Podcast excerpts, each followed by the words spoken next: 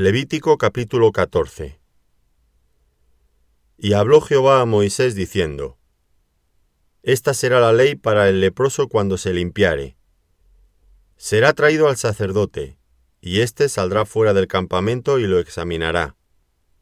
Y si ve que está sana la plaga de la lepra del leproso, el sacerdote mandará luego que se tomen para el que se purifica dos avecillas vivas, limpias, y madera de cedro, grana e hisopo. Y mandará el sacerdote matar una avecilla en un vaso de barro sobre aguas corrientes. Después tomará la avecilla viva, el cedro, la grana y el hisopo, y los mojará con la avecilla viva en la sangre de la avecilla muerta, sobre las aguas corrientes. Y rociará siete veces sobre el que se purifica de la lepra, y le declarará limpio y soltará la avecilla viva en el campo. Y el que se purifica lavará sus vestidos y raerá todo su pelo, y se lavará con agua y será limpio. Y después entrará en el campamento y morará fuera de su tienda siete días. Y el séptimo día raerá todo el pelo de su cabeza, su barba y las cejas de sus ojos y todo su pelo, y lavará sus vestidos y lavará su cuerpo en agua, y será limpio. El día octavo tomará dos corderos sin defecto y una cordera de un año sin tacha, y tres décimas de efa de flor de harina para ofrenda amasada con aceite, y un log de aceite. Y el sacerdote que le purifica presentará delante de Jehová al que se ha de limpiar, con aquellas cosas, a la puerta del tabernáculo de reunión. Y tomará el sacerdote un cordero y lo ofrecerá por la culpa, con el log de aceite, y lo mecerá como ofrenda mecida delante de Jehová. Y degollará el cordero en el lugar donde se degüella el sacrificio por el pecado y el holocausto, en el lugar del santuario, porque como la víctima por el pecado, así también la víctima por la culpa es del sacerdote. Es cosa muy sagrada. Y el sacerdote tomará de la sangre de la víctima por la culpa, y la pondrá el sacerdote sobre el lóbulo de la oreja derecha del que se purifica, sobre el pulgar de su mano derecha y sobre el pulgar de su pie derecho. Asimismo el sacerdote tomará del log de aceite y lo echará sobre la palma de su mano izquierda, y mojará su dedo derecho en el aceite que tiene en su mano izquierda, y esparcirá del aceite con su dedo siete veces delante de Jehová.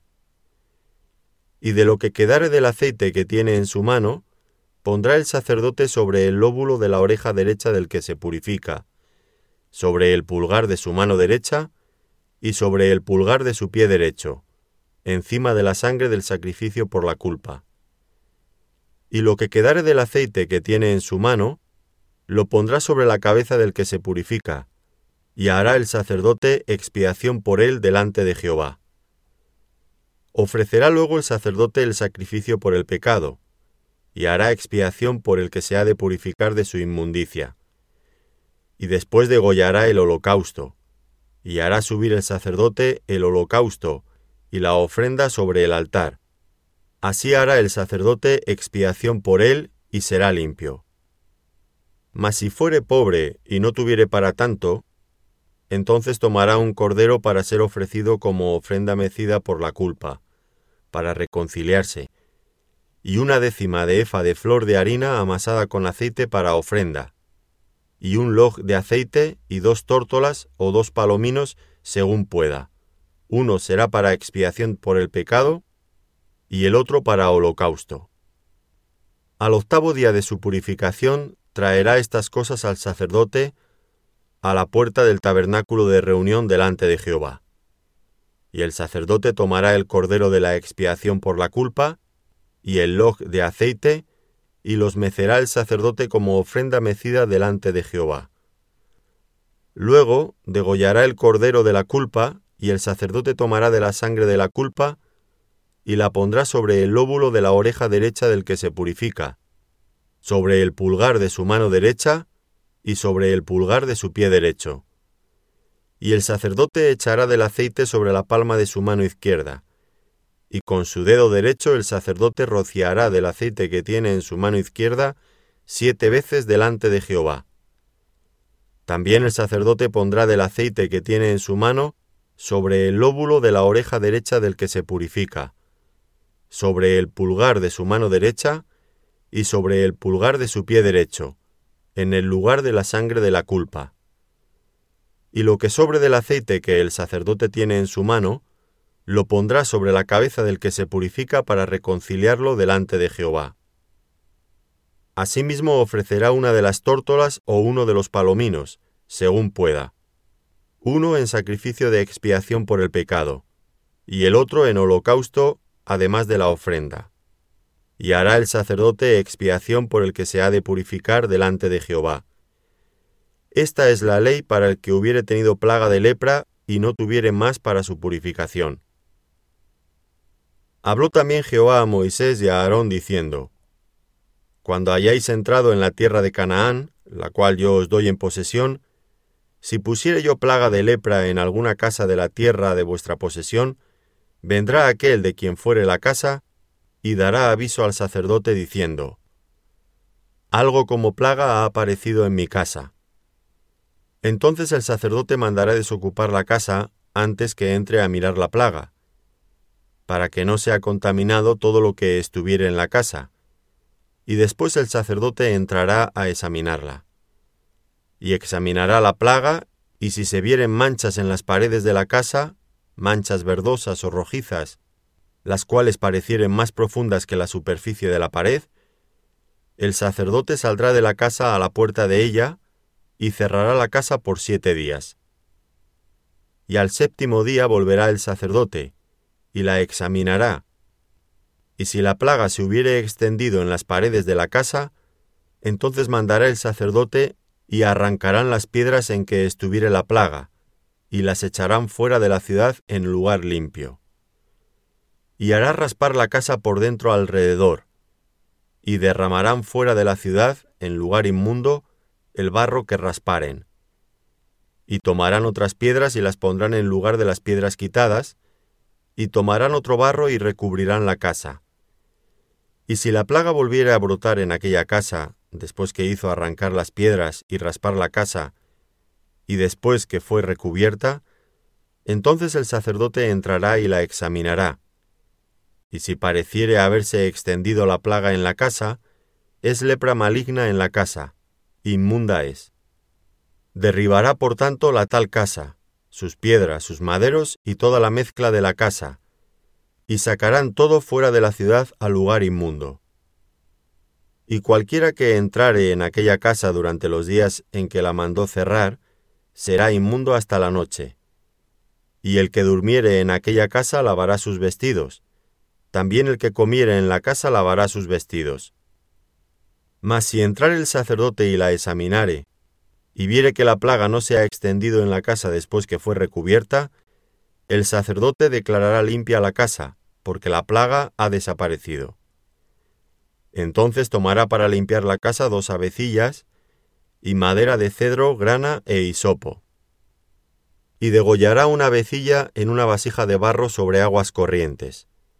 Y tomará el cedro, el hisopo, la grana y la avecilla viva, y los mojará en la sangre de la avecilla muerta y en las aguas corrientes, y rociará la casa siete veces y purificará la casa con la sangre de la avecilla, con las aguas corrientes, con la avecilla viva, la madera de cedro, el hisopo y la grana. Luego soltará la avecilla viva fuera de la ciudad sobre la faz del campo. Así hará expiación por la casa y será limpia. Esta es la ley acerca de toda plaga de lepra y de tiña, y de la lepra del vestido y de la casa, y acerca de la hinchazón y de la erupción y de la mancha blanca, para enseñar cuándo es inmundo y cuándo limpio. Esta es la ley tocante a la lepra. Levítico capítulo 15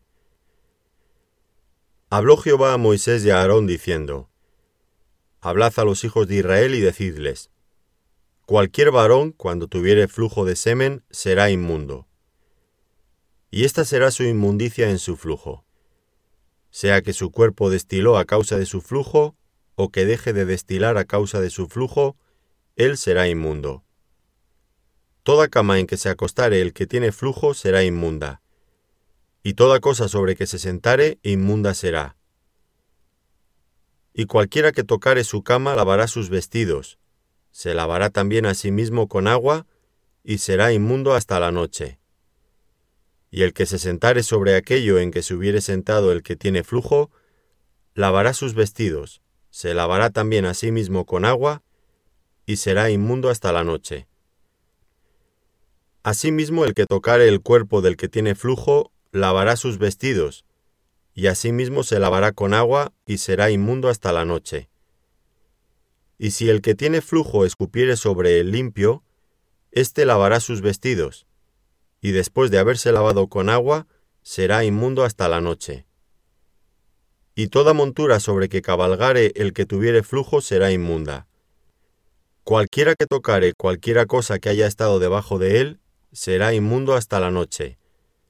Y el que la llevare, lavará sus vestidos, y después de lavarse con agua, será inmundo hasta la noche. Y todo aquel a quien tocare el que tiene flujo, y no lavare con agua sus manos, lavará sus vestidos, y asimismo se lavará con agua, y será inmundo hasta la noche. La vasija de barro que tocare el que tiene flujo será quebrada, y toda vasija de madera será lavada con agua. Cuando se hubiere limpiado de su flujo el que tiene flujo, contará siete días desde su purificación, y lavará sus vestidos, y lavará su cuerpo en aguas corrientes, y será limpio. Y el octavo día tomará dos tórtolas o dos palominos, y vendrá delante de Jehová a la puerta del tabernáculo de reunión, y los dará al sacerdote y el sacerdote hará del uno ofrenda por el pecado, y del otro holocausto, y el sacerdote le purificará de su flujo delante de Jehová. Cuando el hombre tuviere emisión de semen, lavará en agua todo su cuerpo, y será inmundo hasta la noche. Y toda vestidura o toda piel sobre la cual cayere la emisión del semen, se lavará con agua y será inmunda hasta la noche. Y cuando un hombre yaciere con una mujer y tuviere emisión de semen, ambos se lavarán con agua y serán inmundos hasta la noche. Cuando la mujer tuviere flujo de sangre y su flujo fuere en su cuerpo, siete días estará apartada, y cualquiera que la tocare será inmundo hasta la noche. Todo aquello sobre que ella se acostare mientras estuviere separada será inmundo también todo aquello sobre que se sentare será inmundo. Y cualquiera que tocare su cama, lavará sus vestidos, y después de lavarse con agua será inmundo hasta la noche. También cualquiera que tocare cualquier mueble sobre que ella se hubiere sentado, lavará sus vestidos. Se lavará luego a sí mismo con agua, y será inmundo hasta la noche. Y lo que estuviere sobre la cama o sobre la silla en que ella se hubiere sentado, el que lo tocare será inmundo hasta la noche. Si alguno durmiere con ella, y su menstruo fuere sobre él, será inmundo por siete días, y toda cama sobre que durmiere será inmunda.